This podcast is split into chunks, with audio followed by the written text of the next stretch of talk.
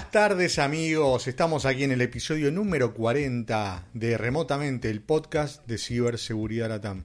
Semana movida esta, yo personalmente tuve algunos inconvenientes para poder llegar acá, pero el invitado de hoy se lo merecía y no íbamos a cancelar este compromiso. Como en todos los episodios me acompañan Emiliano Pichitelli y Facundo Maloreil. ¿Cómo va Emi, Facu?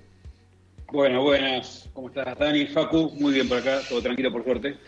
Hola Emi, hola Dani, ¿cómo andan? Bien, ninguna compra entonces, ¿no? Esta semana, Facu. Esta semana eh, estuve remodelando el departamento nada más. Muy bien, bueno. O sea que después le mando fotos. Seguí gastando guita, como siempre. No, no, no, acomodando muebles nada más, acomodando muebles.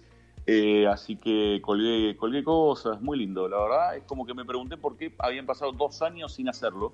Y bueno, pintó hacerlo esta semana. ¿Con, Muy bien. con, con los temas personales te pasa lo mismo que te colgás dos años o no? Eh, no, no hablo de temas personales a- al aire. Ah, está bien. Bien. Facu, al, que, al que le llegó la silla gamer fue, fue ni a vos ni a mí, ¿no? No, no, por supuesto. Le, a- a- le llegó a- al señor Monasterki. Nosotros, nosotros somos pobres. Emi. Un estamos suel- arrancando. Estamos arrancando. Emi, No, Emi, tiene tiene esa silla y es un sueldo entero eso, ¿eh? Vale, vale, por Sí, eso, sí. por eso. Eh, Emi, no nos podemos comparar. Nosotros estamos arrancando. No, no, no. ¿viste? O sea, a ver, No, no. somos, no somos el doctor Monas. No, Bueno, no, bueno, para- Ni ahí, ni ahí. Avancemos. Emi, ¿cuáles son las vías de contacto? Bueno, nuestra vía de contacto son remotamente.co.co, el sitio donde van a poder escuchar este episodio grabado en vivo, si lo están haciendo ahora, y los anteriores. Y también tenemos Twitter, Instagram y Facebook como Remotamente OK. Y recuerden también el canal de Telegram que vamos actualizando semana a semana. Allá por 2008, 2009, eran muy pero muy pocos los periodistas que te llamaban para preguntarte por alguna cuestión vinculada con los delitos informáticos o la protección de datos. Nuestro invitado era uno de ellos, de los pocos. Eh, un- una persona inquieta, perseverante, curiosa, pero por sobre todo muy pero muy profesional. Lo más importante, además del libro que acaba de publicar, es que es hincha del mejor club que seguramente trataremos estas cuestiones más adelante porque hay una pica personal ya en este, en este grupo de, de remotamente. He aquí en remotamente Sebastián, como me gusta decirle a mí, el Tano Davidowski, periodista, docente y autor del libro Engaños Digitales, Víctimas Reales. Bienvenido, Seba querido. ¿Cómo va? ¿Cómo va, Dani? Bueno, gracias por la presentación. Sí, me acuerdo. Te recuerdo mucho más joven que ahora, pero, pero Con a pelo. también te recuerdo. Sí, bueno, bueno. No, no quiero entrar en detalles, pero sí, te recuerdo también. Eh, ya charlando de esas épocas de identidad robadas y ese Sí, tipo sí. de cosas en, en 2008, Me 2009. acuerdo. Bueno, ¿cómo fue? Ya te vamos a... Un, un saludo por acá. Por Un acá. saludo a los ¿Cómo chicos. estás? También, también, Hola, también. hola, Muchas gracias, hola, gracias Semi, por. Saludos, Sebas, gracias. Gracias por sumarte. Ya, vamos a hablar del libro, pero lo que yo quería saber es cómo fue que te involucraste con el tema de la tecnología, Eh, cómo fueron esos comienzos. Mira, fue medio casualidad, la verdad. Eh, yo venía más del palo del periodismo deportivo, eh, o por lo menos había estudiado eso, también tengo media carrera de sociología, pero eh, lo que me pasaba, mira, en contraste entre el deporte y la tecnología, era que en el mundo del deporte me parecía que siempre pasaba lo mismo. De hecho, me pasaba, laburé mucho haciendo coberturas deportivas y me pasaba que siempre eh, sentía que había un círculo que se repetía, o sea, había muy pocas cosas nuevas, más allá de que hay noticias todos los días, pero las noticias entraban dentro de cierta lógica. Eh, y lo que me empezó a pasar, incluso estoy hablando de 2006, 2007, es que, que empezó a pasar de, de encontrarme, no sé, 2007 salió el iPhone, por ejemplo, ¿no? Claro. Y de repente ver toda esa revolución que venía con la tienda de aplicaciones, con la gente mucho más conectada, con eh, también cambiar... Nosotros éramos periodistas de informática, me parece, en ese momento. Eh, y era como, bueno, decime qué hago para que Windows me ande mejor, o ese tipo de cosas la gente te preguntaba. Y ahora hay muchas cosas que no hay que explicar. En ese momento había que decir YouTube, la plataforma de videos que te permite compartir Mm. las imágenes. Y ahora ya hay un montón de cosas que están, bueno, ni hablar en época de pandemia, ¿no? Entonces, pero lo que más me llamó la atención del tema del, mundo de la tecnología era que las cosas cambiaban todo el tiempo o cada cierto tiempo, para ser más justo. Y que, y que no tenía, digamos, o sea, uno cuando miraba para adelante decía, bueno, para, pueden pasar un montón de cosas todavía, cosas nuevas. Eh, y eso me, llamaba mucho la atención de, todo este mundo. ¿Pero tenías algún vínculo con la tecnología? De, por ejemplo, ¿fuiste a la ORT? No sé. Sí, sí, total. Bueno, yo diseñaba páginas web cuando tenía hace 12 años, digo, usaba eh, FrontPage, Dreamweaver. Eh, en el colegio me acuerdo que había elegido taller de internet. ¿Te gustaba? ¿Ya te gustaba eso? En mi caso hubo una computadora desde que yo nací. O sea, mi viejo fue uno de los, no te digo lo de los primeros, pero ya él liquidaba sueldos con computadora, que era como una revolución, ¿viste? En fines de la década del 80. Eh, entonces, eh, era como, era claro, era como todo revolucionario. Entonces, me parece que ahí también mi hermano es técnico de computadoras, arregla computadora, etcétera. Eh, mi otro hermano es ingeniero industrial. No sé, estoy como atravesado un poco también por, por ese tipo de, cuestiones que nos brinda la tecnología que tienen que ver con la eficiencia o ese tipo de cosas. No sé, siempre me gustó eso. Buenísimo. El tema de de tus inquietudes o tus hobbies más allá del periodismo? Eh, ¿Tenés algo o, sos fanático del laburo y es lo único que haces? No, sí, tengo un montón de hobbies. Además de eh, River, ¿eh? No, bueno, toco la armónica, qué sé yo, me gusta mucho. Eh, soy, era en algún momento muy buen jugador de fútbol, un poco retirado. todo, todo desde mi perspectiva, por supuesto, ¿no? ¿Qué más? Eh, ah, bueno, ver series, digo, ahí, como que tengo ese mundo también, obviamente. Me gusta leer también. Eh, pero sí, ahí me apasiona mucho mi laburo. La verdad que mi laburo es, eh, es realmente apasionante. Y, un poco siguiendo la, pregunta anterior, vos me preguntabas, bueno, ¿cuándo te metiste en el mundo de la tecnología? ¿Viste? Yo creo que un buen periodista es el que tiene inquietudes, ¿viste? yo a veces tengo inquietudes de saber cómo funciona, no sé, el mercado aerocomercial de la Argentina. me meto ahí. Curioso, eh, sos curioso por naturaleza, ¿no? Digamos, tenés que ser curioso. Me meto, ¿viste? Me meto. O sea, no me importa, hablo con lo que tengo que hablar, les pregunto a los que saben, porque también está eso, me parece, en el periodismo. Hay que ser un poco caradura, ¿no? Bueno, caradura, inquieto, ¿viste? Pero también preguntarle a la gente que sabe, ¿viste? Porque nosotros, muchas veces nos confunden a los periodistas como especialistas, ¿viste? A mí eso eh, siempre me gusta remarcarlo. Y nosotros, eh, qué sé yo, incluso para este libro mismo, o sea, yo me metí en Comodoro Pi para este libro, y yo nunca me había metido en Comodoro Pi. Y bueno, me metí y empecé a preguntar, y pará, y cuando vos decís que lo estás procesando, ¿qué significa? Y cuando mandaste un exhorto, un exhorto, ¿qué significa? Yo no vengo del palo de la justicia, vengo de otro palo. ¿Me explicás un poquito a ver para qué significa? Entonces, hay que ir haciendo preguntas para tratar de entender mejor. Porque en definitiva, yo sé que, digamos, el mundo también tiende a decirte, ahí viene el especialista en esto, el especialista, llamalo a este que es especialista en esto, viste que es muy de, muy de productor. Eh, pero la realidad es que, digo, en el caso del periodismo, si bien nosotros seguimos temas y yo me no es que no me considero un especialista, pero sigo muchos temas, pero la realidad es que yo lo que hago siempre es preguntarle a los que más saben, a los que están en contacto con, con, con aquello que estoy investigando. Eh, así que sí, o sea, un poco, muchas veces mi laburo me atraviesa también mi hobby porque realmente es, me apasiona mucho hacer lo que hago. Buenísimo. Bueno, Seba, y, como bien dijiste recién, para, para, poder entender hay que preguntar. Así que vamos a preguntarle a Seba un día de su vieja y un día de su nueva normalidad. Desde que te levantás hasta que te acostás. ¿Cómo, cómo recorre tu día? No sé si cambió quizás la vieja a la nueva, pero si no, danos algunos detalles, por favor. A mí hay algo que, yo ya, no sé, no sé si no me olvidé y todo, pero es impresionante que no estoy de acá para allá, ¿viste? Eso cambió completamente mi vida. O sea, yo antes era, eh, bueno, en general siempre me levanto, dejo a uno de mis hijos en el colegio, eh, temprano, más o menos ocho, ocho y media, eh, y ahí es como que empieza mi vida, ya salí, ¿viste? De mi casa. y, bueno, y ahí empieza un poco como el, el raíz, ¿viste? O sea, de juntarme con gente, tomar, a veces tomar un café, a veces, ¿viste? es mucho también el periodismo, también es eso, juntarse a tomar un café, ¿no? Y a preguntar y a hablar y generar lazos, generar contactos, eh, a también entender hacia dónde va o contar uno a dónde está. Eh, y en el medio también escribir notas y decir, bueno, para, tengo esta nota que tengo que entregar hoy. Eh, va siendo muy variado. En el medio, una, la realidad es que lo primero que me ordena en el día, les voy a tirar algo que parece que tengo mucho más años de los que tengo, yo tengo 36, pero lo primero que hago cuando empieza el día es leer el diario. O sea, yo, yo compro diario, yo compro diario papel. Eh, Ah.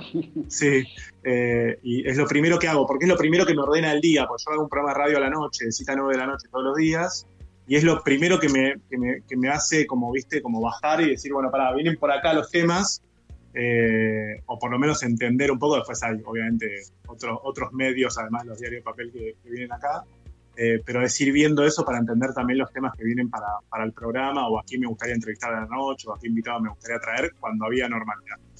Eh, y hoy empieza con el diario, pero no llevo a nadie al jardín. Eh, me quedo acá y medio que se divide entre lo que hacemos con mi mujer acá en casa, que es eh, la mezcla, atender los Zoom de los pibes, eh, eh, tratar de hacer alguna tarea, acompañarlos un poco y trabajar y tener reuniones, lo mismo que tenemos con café, ahora son Zoom, eh, o llamar por teléfono a gente cuando tengo dudas o cuando estoy siguiendo una nota. No sé, se pasa muy dinámico y muy diverso cada uno de los días.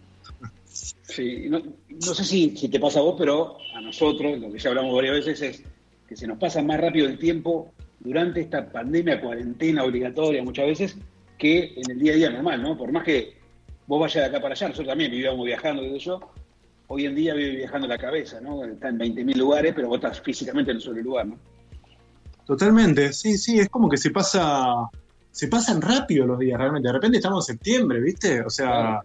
eh, y no nos dimos cuenta y, y a la vez hay días que se hacen medio denso. Por ejemplo, a mí los días estos de lluvia, eh, pero no por la lluvia en sí, eh, sino por porque los chicos no pueden salir o porque, digamos, porque es más complicado salir al exterior, ¿viste? También, Entonces, tener ese respiro. Eh, y a mí también eh, tengo la ventaja, o no sé si es una ventaja o lo que fuera, pero yo voy todos los días a la radio.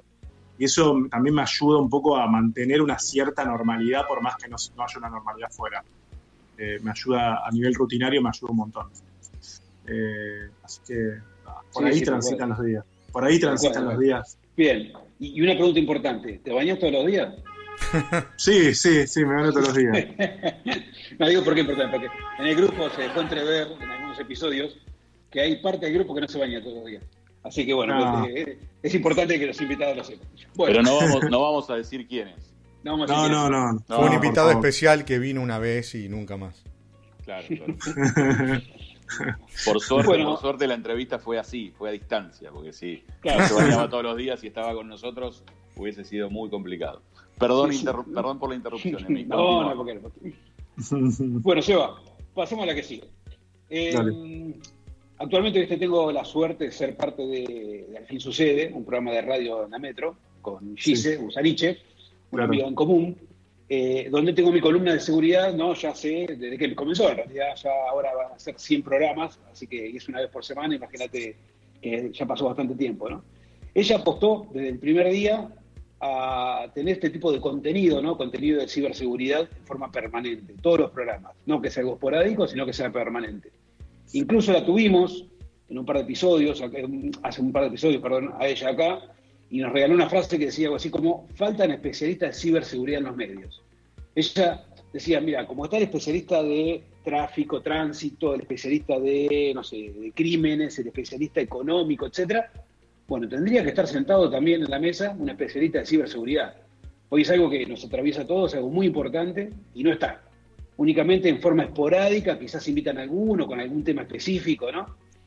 Y demás. Y entre paréntesis le, le ponen la palabra hacker en vez de ciberdelincuente, ¿no? Ahora bien, ¿qué opinas vos con respecto a esto? ¿Y, y por qué crees que no se le da el lugar ¿no? a este tipo de, de profesiones o de especialistas en los medios? Una pregunta. Eh, a ver, a mí lo que me pasa es que creo que no se le da lugar en, los medios, en las pymes, en las empresas chicas, en los hogares. Eh, yo creo que es un proceso, me parece, ¿no? También. Eh, incluso me pasa a ver, ponerle con, con la ciberseguridad o tengo otros ejemplos, periodistas de ciencia, no sé, también. ¿no? La pandemia desnudó eso también, ¿no? Cómo falta gente que sepa comunicar ciencia o que sepa que ayude a entender mejor lo que está pasando ahora con el coronavirus. Eh, es cierto que muchas veces, eh, y a mí me pasa, y es una lucha, que, que- que- que no están en la agenda principal, digamos, ¿no? el tema de la, de la ciberseguridad o lo que pasa con esto. Yo creo que es una tendencia creciente y que en algún momento quizás vemos a alguien sentado que eh, cubra estos temas. Y que a mí, yo te voy a decir algo, me pasó muchas veces de discutir lo mismo con periodistas de tecnología. Y hoy la sensación que me da es que aquel, digamos, la tecnología es como es algo, es casi como un, una competencia que deberían tener todos, ¿no? Eh, entonces, muchas veces se habla de, bueno, ahora viene el especialista en tecnología para explicarnos esto. Y por ahí le va a explicar cómo funciona la billetera digital. Y la billetera digital, o la, fintech, o lo que fuera, ¿es un, ¿es un, rol de un periodista de tecnología o es un rol ya de economía? Eh, entonces, está tan atravesado para mí el tema de la tecnología que incluso hoy me pregunto, bueno, para, por ahí la tecnología ya es una competencia, es decir, es algo que el de economía, el de política deberían tener. Y me pregunto también si, si, el abordaje de estos temas también van a empezar a atravesar a diferentes, eh, diferentes periodistas que hablan de este tipo de cosas. Por ejemplo, política internacional.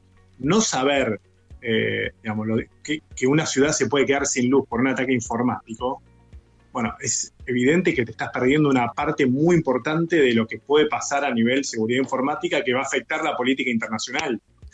Eh, entonces, yo ahí tengo dudas, o sea, ahí no es que no coincido con Gise, pero tengo dudas de si hay que integrar esto como competencia eh, o tener a alguien especialista. No lo sé, igual, creo que, es una pregunta. Eh, que, tiene que estar, tiene que estar el tema. No sé si como una persona Exacto. Ahora, y te lo llevo también, y acá me meto en terreno más de Dani, pero lo mismo pasa en la justicia. Seguro. Parece, es como, bueno, hay que llamar al especialista en, eh, no sé, el que hace peritaje no hace peritaje de ciberdelito. No, para eso te que llamar a alguien que sepa eh, peritaje informático, no sé. O eh, a nivel fiscales. Bueno, no, llamar al fiscal que sabe de tecnología. No, tendría, claro, tendría que haber alguien con, esas competencias dentro de cada tribunal, dentro de cada fiscalía, o Exacto. como mínimo hoy en día. Es que es una... Por eso digo, eh, es algo que me, pregunto y que me, pongo a plantear todo el tiempo de si no es algo que eh, atraviesa tanto, es tan tangencial a todos los temas, que, bueno, me, me empiezo a preguntar eso, si es que hace falta o tener un especialista o capacitar gente en esto, porque se viene esto, o sea, se viene o ya vino. Eh, entonces te estás quedando sin competencias para abordar los problemas que te están pasando hoy, ya sea desde el punto de vista periodístico como desde el punto de vista de la justicia. Sí, sí, sí, Es muy interesante, muy interesante lo que le planteas, Sebas. Acá, Facu. Eh, escúchame, ahí quiero ir un poquito al, libro, eh, en donde en primer lugar te felicito porque desde, digamos, el título ya me parece apasionante, eh, muy, muy, muy bueno. Cuando, cuando Dani nos invita a principio de años a Emi y a mí a, compartir este, este proyecto que se llama Remotamente, eh, creo que ninguno de los tres nos imaginábamos estar en septiembre eh, con, el, con, el, proyecto todavía andando y, y también. pero sí había como uno de los pilares fundamentales del programa era eh, algo que compartimos los tres, eh, que es todo el tema de la concientización digital, ¿no? Y este tema de la awareness, este tema de, de, algún modo, lo hemos, lo hemos desarrollado cada uno por su lado y, acá lo tratamos de hacer en el programa, de, ayudar a la gente, digamos, de, este, estas cosas que alguna vez contó eh, el fiscal Asolín, del doble factor de autenticación, bueno, etcétera, etcétera, ¿no? Por ahí. Entonces, yo me quiero quedar con, con esto de que un poco uno en Internet no tiene no tiene por qué, o sea, tiene que comportarse de la misma manera que se comporta en el real world, en el mundo físico, ¿no? Eh, y ahí hay dos historias, eh, una, una que contás sobre, sobre una red social de citas y, otro, y otro sobre, sobre una mujer y, algún problemita que pasó en la plataforma, en la red social Facebook, ¿no? Entonces, nos gustaría, si podés, eh, que cuentes un poco, por supuesto, sin nombre, sin nada, ¿no? Digo, simplemente tratar de esto, de, concientizar a los que nos están escuchando un poco de qué es lo que no estuvo bien que estas personas hicieron y por eso los problemas que tuvieron, ¿no? Está buena la pregunta. Bueno, mira, a mí hay algo que, eh, digamos, lo que más me atrae del tema a mí de los engaños digitales eh, es el tema de, primero, cómo pueden escalar, ¿no? Eh, es decir, no es el objetivo de quienes atacan, no es atacar a una persona, sino tocar a varias a la vez. Eh, y como también un poco los casos que pongo en el libro representan a miles que pudieron ser, pero no fueron, porque quizás tomaron los recaudos necesarios, etc. Y después te sumo que no hay contacto físico en ninguno de los casos que yo trato, excepto en un capítulo donde cuento algo que es muy particular cuando es alguien que conoces, donde, donde no hay fronteras también en los ataques, donde no hay distinción de nivel académico, educativo, eh, para que eh, haya víctimas, ¿no? Afecta a gente de todas las edades, a gente de todos los niveles socioeconómicos. no, no, hay, no, hay, no hay una característica por la cual podamos decir eh, estas personas cayeron. Eso, aclarado, eso, que me parece muy importante. Muy importante, como, como lamentablemente el COVID que estamos padeciendo. No distingue nada. O sea, te, totalmente. Te agarro, te El otro día alguien, alguien me decía, ¿no? Un, alguien muy importante que, que, maneja sistemas de un organismo estatal. Decía, mira, sí, yo lo comparo mucho con el COVID. Es, es, algo invisible, pero que está. Y de repente te puede agarrar, digamos. O sea, como había como. Empezó a hacer como una serie de paralelismos que me parecían interesantes. Claro. Eh, y la cura también o la protección es también cuánto te cuides, ¿no? Y cuánta atención eh, tomes a la hora de eh, este tipo de cuestiones. A ver, en los dos casos que mencionás, eh, uno es un engaño que sucede a través de Tinder, donde se construye una relación amorosa, donde hay una mujer o varias mujeres en realidad en Argentina que creen estar hablando con alguien que es el amor de su vida, que les habla con mucho amor y los cruces de mail son realmente son conmovedores, hay una historia de amor ahí, sin duda. Eh, pero bueno, ahí está la desconfianza, ¿no? Ella termina eh, pagando por una multa, por un regalo que le están mandando de forma internacional y, eh, supuestamente el courier, el correo, se lo queda en el medio y ya tiene que pagar esa multa, ¿no? Bueno, hay mucho de... Es difícil decir, bueno, ¿qué podría haber hecho ella para evitar eso? Desconfiar es la primera palabra, la primera que se me ocurre, ¿no? estar tenso, ser precavido, desconfiar, no sé, yo a veces pienso que era inevitable también, ¿viste? Me pasa eso a veces. Te digo, hay mucha gente que ve, esa historia y dice, Ay, ¿cómo le pasó esto? Realmente es una boluda o cosas por el estilo, ¿no? Eh, y qué sé yo qué hay detrás, ¿viste? Hay, soledad, hay, hay un montón de cosas. Eh, ¿Esa es la de, esa es la que la que contás la de la aduana o esa es la otra, la de Facebook? ¿Cómo es? La de Tinder, esa es la de Tinder. Bueno, ya regresamos con una noticia de última hora. Coca-Cola Zero Sugar podría ser la mejor de todas. Así es, Javier. Sus cero calorías son irresistibles. ¿Javier? A mí me sabe a la mejor Coca-Cola de todas. Javier, estamos en vivo. Primero tengo que probarla.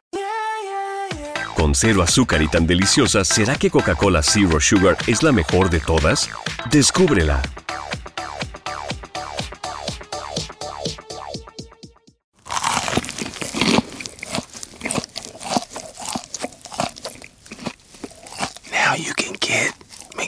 Crispy chicken sandwich. McDonald's spicy crispy chicken sandwich. And or fillet of fish. Any two for just six bucks. Sounds really good, doesn't it? Ba-da-ba-ba-ba. Prices and participation may vary. A single item at regular price cannot be combined with any other offer. Okay. Y la de Facebook es bastante parecida, en este caso afecta a hombres, o por lo menos en los relevamientos, en las historias que encontré, eran hombres quienes cayeron, Pero hay algo parecido también, ¿no? Me parece. O sea, se expone en juego la soledad, eh, la necesidad o la búsqueda de algo alternativo, de algo, de un anzuelo casi eh, muy sencillo también, que es la posibilidad de tener sexo virtual eh, con alguien que, que, aparentemente o que, o que parece que se fijó en vos de repente, de forma repentina, ¿no? Hay algo hay un paralelismo entre esa historia y las soluciones que nos ofrece Internet permanentemente, ¿no? Porque en Internet todo el tiempo encontramos soluciones a cosas que necesitamos, desde una receta hasta, no sé, hoy en cuarentena arreglar cosas de la casa eh, y buscamos un video y nos resoluciona. Bueno, acá hay una, una necesidad sentimental, emocional, ¿no? No cubierta, que también estamos, evidentemente, le estamos, la estamos tratando de buscar en Internet. Entonces, vos me preguntás, bueno, ¿qué podrían haber hecho? Eh, y bueno, yo te diría, eh, en principio, eh, ser precavido, desconfiado, ¿no? no creer que las soluciones son tan sencillas. pero no puedo decir más que algo que no tiene que ver tanto con lo técnico, ¿no? Sino más con, con mejores prácticas humanas que podríamos tener para evitar ese tipo de, de engaños, ¿no? Sí, genial, genial, me gusta. Ahí, bueno, les recordamos que, que estamos hablando con Sebastián Davidowski, periodista, docente y entre otras cosas autor del libro Engaños Digitales, Víctimas Reales. Voy con otra, Sebas, en la misma línea, perdón por las bocinas y los ruidos de afuera, eso no lo puedo evitar. Eh, conociendo así de primera mano todas estas historias, eh, la pregunta es, ¿cómo sos vos? ¿Te cuidás, sos paranoico? Obviamente, estás casado, hijos, estamos de acuerdo que eh, no vas a estar en redes sociales de citas, pero digo, en, en, las demás, en las demás, ¿cómo sos? Y medio que te preguntaste, uy, estoy comportándome bien, estoy haciendo bien las cosas, o también me puede pasar a mí escuchando todas esas historias que, que escuchaste y que después volcaste en el libro. Mira, eh, creo que en esto hay que ser muy humilde eh, en todo este tipo de cosas. Y creo que me puede pasar a mí como le puede pasar a cualquiera.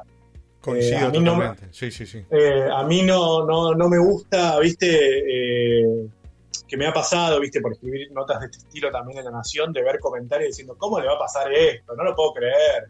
Ay, no tenés, eh, ¿cómo, no sé, cómo en el caso del contador de 25 de mayo, ¿cómo vas a buscar en Google Banco Provincia y entrar ahí? ¿Cómo no lo guardás en favorito? No sé. Y así escuché un montón de cosas y digo, wow, ¿cómo? qué bárbaro. O sea, hay un montón de gente que evidentemente nunca le va a pasar nada. Y me parece que hay que ser muy humilde con esto, ¿viste? Porque es un tema eh, que va cambiando. hoy yo cuento acá nueve casos distintos, ¿no? Pero por ahí estos nueve casos en diez años ya no existen más estas modalidades y existen otras. Eh, entonces, yo sería por lo menos, eh, por lo menos humilde en ese sentido, porque además van cambiando los engaños, pero también van cambiando las vulnerabilidades que tenemos nosotros. Es decir, van ca- si- nosotros en algún momento tal vez tenemos poco laburo y necesitamos guita, en otro momento eh, tal vez nos separamos, tal vez estamos mal con, no sé, estoy mal con mi mujer, en otro momento. Entonces, hay las necesidades y las vulnerabilidades de cada uno van cambiando. Ni que hablar si te agarra una pandemia, donde seguramente hay muchas más vulnerabilidades, ¿no? Muchas más necesidades sociales. Entonces, yo ahí digo, bueno, a mí me puede pasar tranquilamente, eh, me puede pasar mañana, pasado, lo que fuera, le puede pasar a mi mujer, aún yo hablando todo el tiempo de estos temas. Eh, entonces ahí yo elijo por lo menos ser eh, precavido, ser, ser humilde y decir, bueno, nos puede pasar a todos. Ahora, lo que sí podemos hacer es terminar con este eh, cono de silencio de, como a mí me pasó, me da vergüenza y no lo cuento. Porque eso a los únicos que termina beneficiando es a los delincuentes. Nosotros no contamos, a nosotros nos robaron, nos estafaron, nos sacaron un millón de dólares o diez mil dólares. Nosotros no contamos cómo fue esa modalidad. Si nosotros no contamos cómo fue esa modalidad, no hay denuncia, no hay gente que investigue. Y a la vez, si no contamos a nivel mediático, periodístico, en un libro como este, eh, si no lo contamos, van a seguir cayendo porque no saben que por esta modalidad también te pueden estafar. Entonces, ese es como el. O sea, yo lo que puedo hacer de mi rol de periodista, que, que siempre lo considero como un servicio, es contar estas historias. Necesito contarlas preservando las víctimas, etcétera, preservando el nombre eh, y sus características, pero contarlas porque en definitiva eso es lo que nos hace eh, evitar que otra gente caiga en este tipo de engaños. Seba, hablando de humildad, lo que yo quería saber es, de todas las personas que consultaste para poder escribir engaños digitales víctimas reales, ¿quién fue el que tuvo la mejor onda, el que tuvo, eh, que fue más predispuesto? Eh, ¿Tenés alguna top free al menos de, de esto o no? Mira, el que más buena onda tuvo para mí, y mirá cómo cambia toda la, la ecuación de lo que te digo. Para, los de 25 de mayo fueron muy, muy gentiles. Mirá vos. Y, y es reinte- pero te voy a explicar por qué. Porque a diferencia de otros, ellos cayeron en un, digamos, en un AdWord de Google falso, entraron a un banco provi- a un sitio falso del Banco Provincia, pusieron sus claves, y a partir de eso los delincuentes empezaron a transferir plata a muchos, Y- a distintas partes del país. Y por lo que vi fueron totalmente sinceros y abiertos a contar todo, ¿no? Paso por paso. Todo, todo. O sea, yo le dije al contador, o sea, pero contame cómo es un día normal, digamos, así como me preguntaron ustedes. Me dijo, mira, yo entro a Google, pongo Banco Provincia, entro, o sea, no tenían nada de vergüenza, realmente, no tenían nada de vergüenza. Y te voy a decir otra cosa que me parece interesante. ¿Por qué no tenían vergüenza? Porque al intendente, mirá, mirá cómo se juega muchas veces, al intendente le querían, pensaban que él sabía chorear la plata. Claro. ¿Entendés? Entonces, ¿qué pasó? ¿Por qué él siguió adelante con la Él llama al banco progreso y le dice, che, me están, me chorearon toda esta plata. No te preocupes, yo te la repongo ya, pero vos no hagas la denuncia porque, escuchame, para un banco eh, que esté una denuncia de alguien que pudo entrar al sistema de otra persona y transferir toda esa guita, nos haces un agujero. Sí, sí, pero acá están diciendo que yo me choreé la plata. O sea que yo voy a seguir adelante con la denuncia. Claro. Así que fue como, fue como lo inverso a lo que suele pasar en este tipo de casos. Viste que la gente suele tener vergüenza, por favor no pongas mi nombre, etcétera. sí. Eh, ellos fueron los más eh, gentiles, ellos querían contar todo justamente para que quedara claro que ellos no que el intendente los había choreado la plata, porque incluso casi le hacen una, o sea, casi lo querían destruir en un momento, Sí, digamos, por, por la sospecha de cómo, de cómo de lo que había pasado. Eh, así que te lo pongo ahí, te lo pongo ahí como primer, como top Perfecto. Ahora, justamente estamos viviendo una coyuntura que es totalmente eh, irracional desde un punto de vista, ¿no? Que lógico para nosotros. Y, y lo que yo quería saber era, vos contaste un montón de casos que están buenísimos. Yo estoy terminando el libro ya, les quiero decir. Después necesito que me lo que me dediques este, este ejemplar, ¿no? Pero seguramente te quedaron casos que, que decías, la puta madre, ¿por qué el libro no cerró después y, y no lo pude meter, no? Sí, total.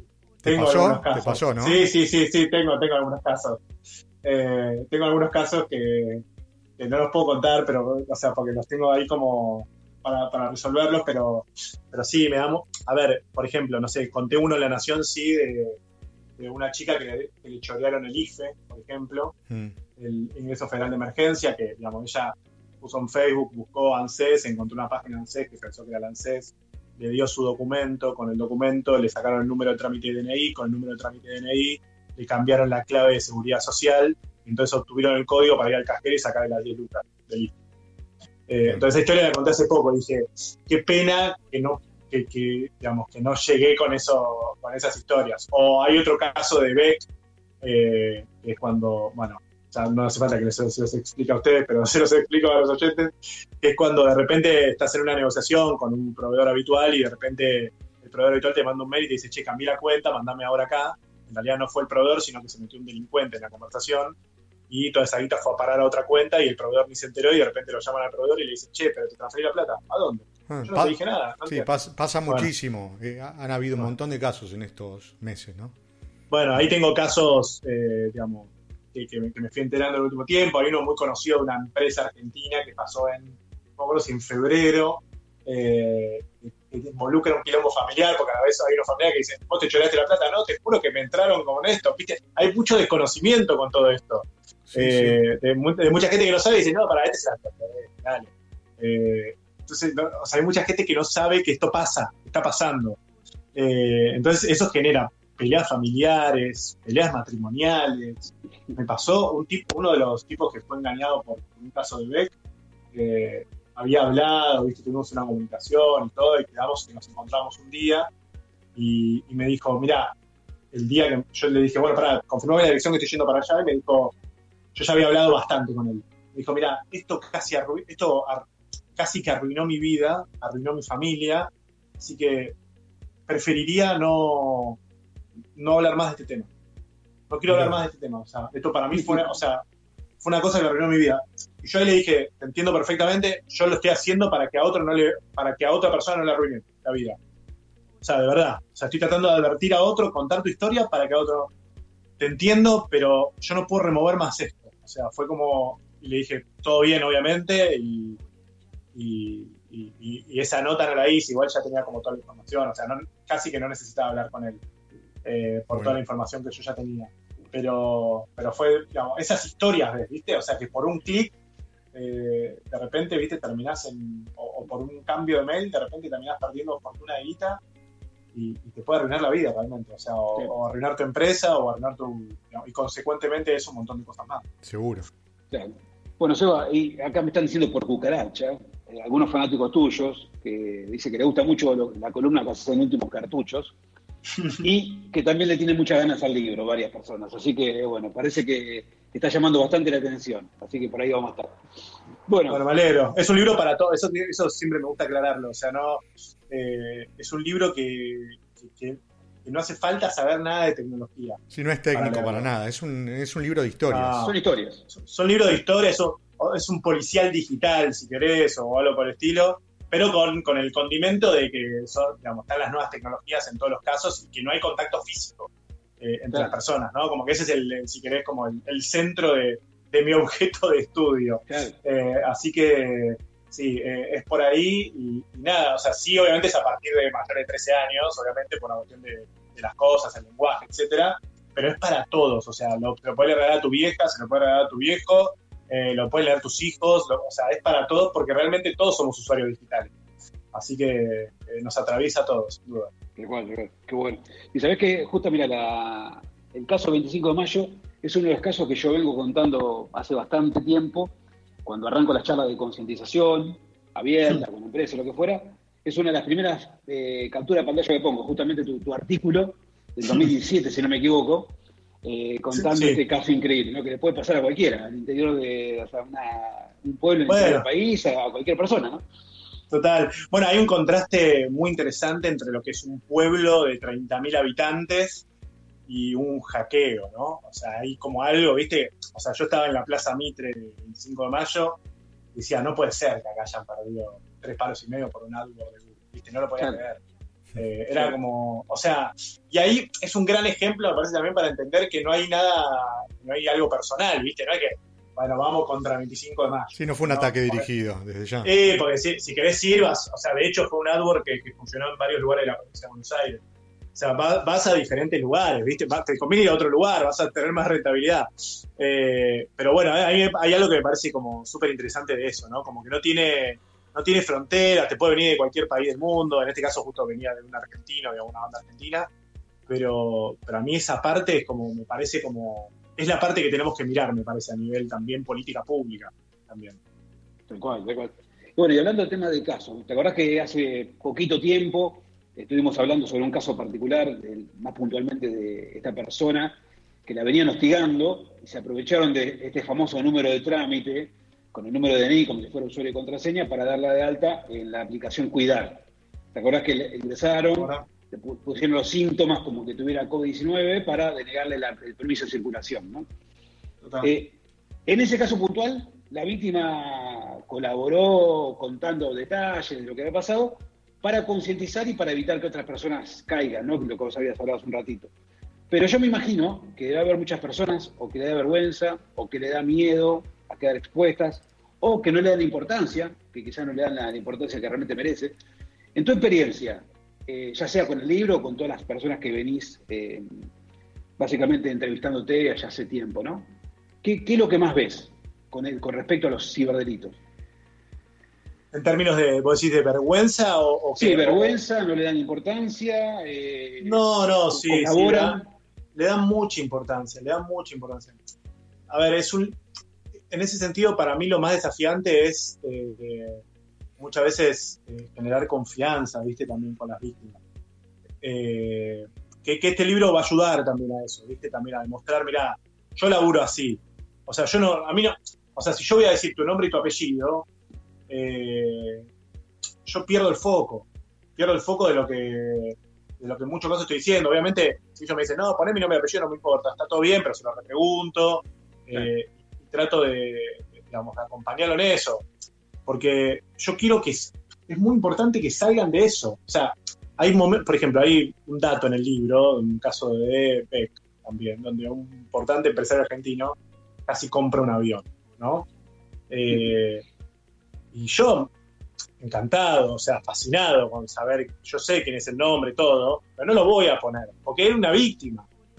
Entonces, o sea, hay que también hay que ser muy cuidadoso con eso, ¿viste? Porque si no, transformamos una historia de algo que vos querés concientizar y querés advertir y querés contar efectivamente cómo funciona esto, y de repente nos quedamos en la anécdota, ¿viste? Nos quedamos en, eh, ah, era él, ah, mirá que boludo, casi pasa.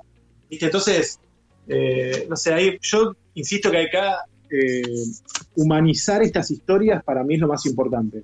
Porque muchas veces, y ustedes saben, porque están también en, este, en todo esto, que es, ojo cuando te conectás a internet, ojo cuando usás doble factor de autenticación. Todas cosas que son re lógicas y que yo me quemo la cabeza pidiéndole a gente, por favor hagan esto. pero cuando ves las historias, te cambia todo. O sea, ahí ya eh, cambia la ecuación y la persona que, que, lee dice, yo quiero, por favor, dame más, decime, decime qué hago. Decime qué hago porque acabo de leer algo que, eh, que, no puedo seguir así, como venía hasta ahora. Eh, entonces, bueno, por eso, por eso no es que elegí las historias, a mí me encanta contar historias también. O sea, eso también quiero aclararlo, me encanta contar historias. Pero me parece muy importante también esa ecuación y, y que la gente que fue víctima ayude porque si ellos cuentan, terminamos con este silencio, con este cono de silencio, esta cadena de silencio, que a los únicos que beneficia es a los delincuentes. Claro, tal cual, tal cual, totalmente de acuerdo. Bueno, les recordamos que estamos hablando con Sebastián Davidovsky, el Tano para Dani, periodista, docente y autor del libro que justamente estamos hablando, Engaños Digitales, Víctimas Reales. Ahora entramos en una sección un poquito más complicada, si se le quiere decir, para los invitados, porque son preguntas directamente personales. Así que oh. espero, espero que la pueda sortear bien, ¿no? Bueno, Seba, ¿estás preparado? Estoy preparado, estoy preparado. perfecto, vamos. Bueno, viste que durante esta pandemia y cuarentena obligatoria, en muchos países se dio por que las personas empiecen a utilizar lugares de la casa, lugares del departamento que antes no usaban, o por lo menos para qué lo empezaron a usar, ¿no? Supongamos, balcón para hacer ejercicio, para bailar, para cantar, para jugar al fútbol, al tenis, bueno, y un sinnúmero de deportes y expresiones artísticas.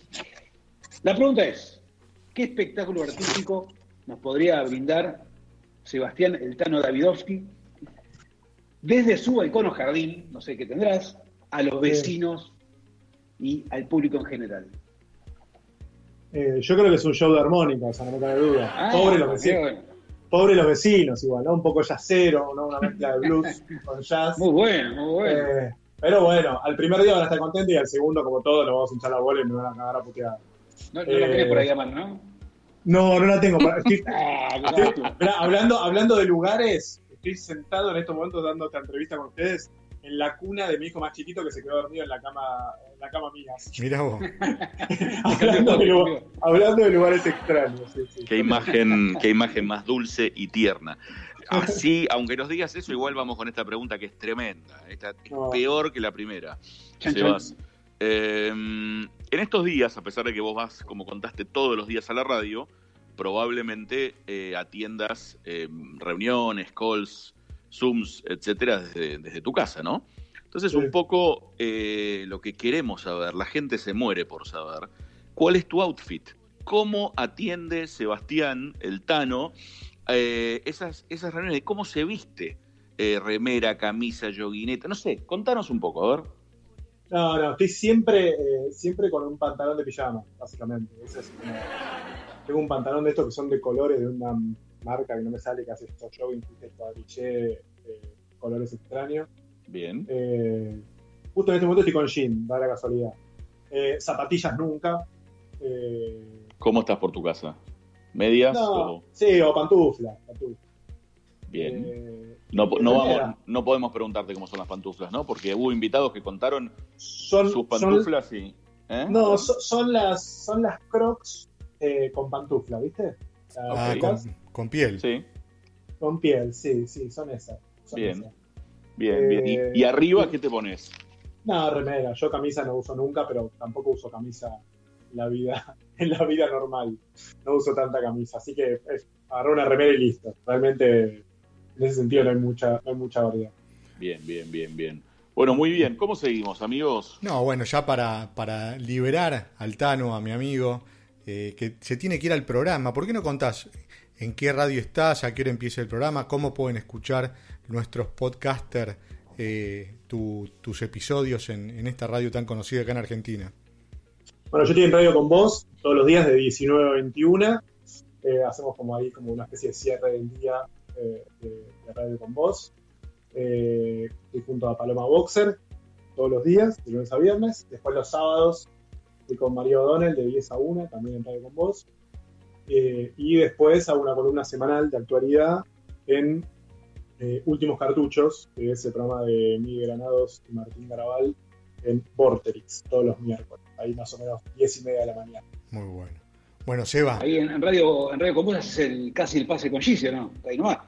Claro, bueno, Gise termina, Gise está en el mejor país, con Diego Iglesias, con Seba Gándara, eh, terminan a las 7 y ahí venimos nosotros con Paloma. Ah, claro, justo el pase, mirá. Genial. saludos, saludos, Gise. Seba, realmente te agradecemos por tu tiempo, sabemos que estás rejugado, pero bueno, queríamos tenerte eh, justo pegado al lanzamiento de tu libro, que, bueno, yo, yo participé en, en algunas de, esos capítulos, que estaba muy... Sí, los agradecimientos y los testimonios también, ¿o no, Dani? sí, sí, también en dos capítulos que están muy buenos. Ya, ya van a hablar los radioescuchas, como dice Emi, eh, este gran libro y lo recomendamos, eh, está buenísimo. bueno, muchas gracias, muchas gracias, Dani. Bueno, gracias por tu tiempo, Seba, y, y en un ratito va a estar disponible el podcast en, en todas las plataformas que vos conocés mejor que nadie. Gracias, Sebas. Un gran abrazo. Gracias por todo. Bueno, gracias a ustedes. Les mando un abrazo grande.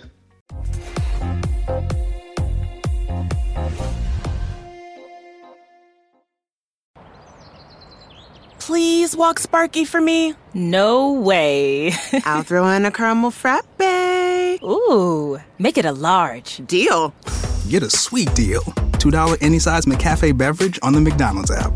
Between you and me, Sparky, I would have walked you for free. Ba da ba ba ba. Offer valid through 4322 at participating McDonald's. Valid one time per day. McDonald's app download and registration required.